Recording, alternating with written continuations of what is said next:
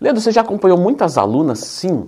Você pode dizer o que é possível a gente conseguir com a hipertrofia feminina de forma aí natural? Então já clica no gostei, se inscreve aqui no canal, porque meninas, vamos lá. Vocês têm que entender primeiramente que vocês têm um potencial de ganho de massa muscular menor do que o dos homens.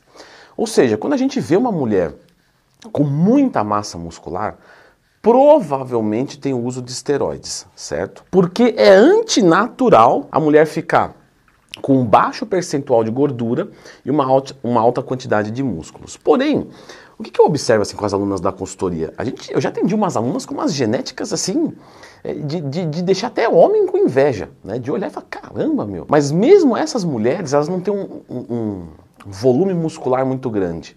Normalmente elas têm uma tendência a ficar com um shape mais definido, e isso até aparenta de certa forma mais massa muscular. O que é possível a gente conseguir?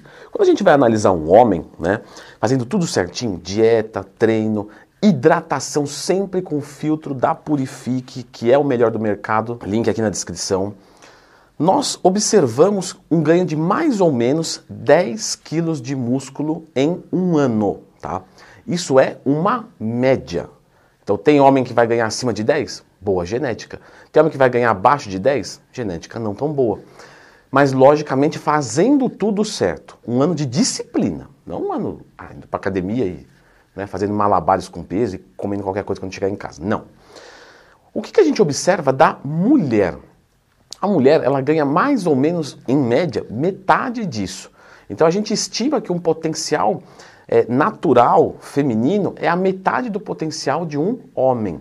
Só que a grande diferença é que ela não consegue isso com o mesmo percentual de gordura de um homem.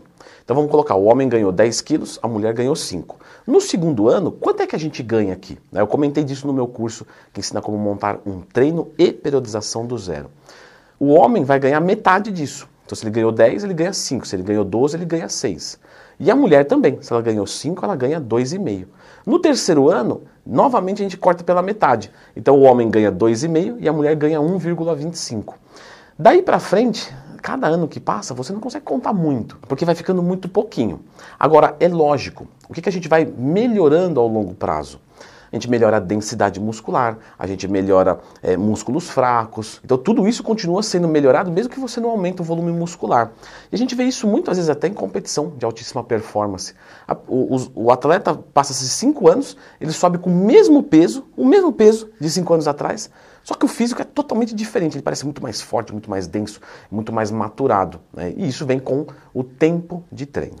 Mas voltando aqui lá no, no percentual de gordura que eu falei, até eu já fiz um vídeo falando sobre percentual de gordura ideal para homem e para mulher. Lembra de procurar Leandro Twin mais tema se você tiver qualquer dúvida.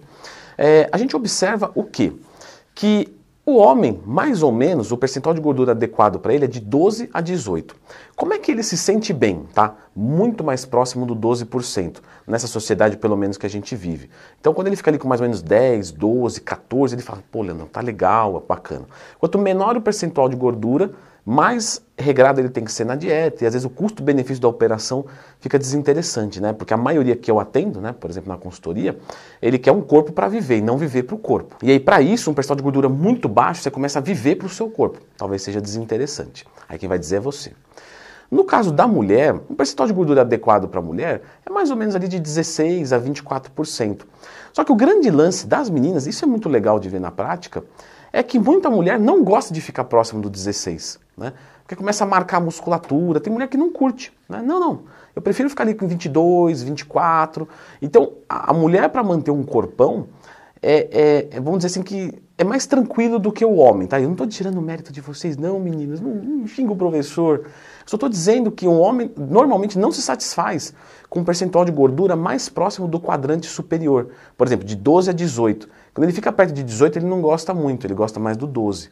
A mulher ali, mais ou menos do 16 ao 24, ela curte ficar ali no 22, fica um shape bem bacana, 24 às vezes, porque dependendo da, da distribuição da gordura da mulher, se ela ganha mais gordura na coxa, no glúteo, ah, beleza, tranquilo, né? Não ganha muito na barriga, então ela fica mais redonda, ela fica com os músculos menos aparentes, mas tem uma firmeza boa. Então, se você procura um shape mais, vamos colocar assim, com uma característica menos musculosa, é mais ou menos esse percentual de gordura aí, 22, 24.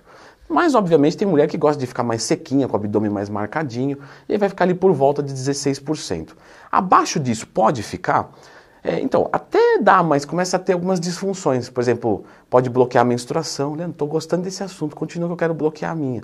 Tudo bem, mas eu estou dizendo, é, compromete fertilidade, né? Não quer dizer que você vai ter um anticoncepcional natural por ter um baixo percentual de gordura, mas existe uma diminuição da sua fertilidade. Então vamos entender assim que não é, é, é saudável ficar desse jeito.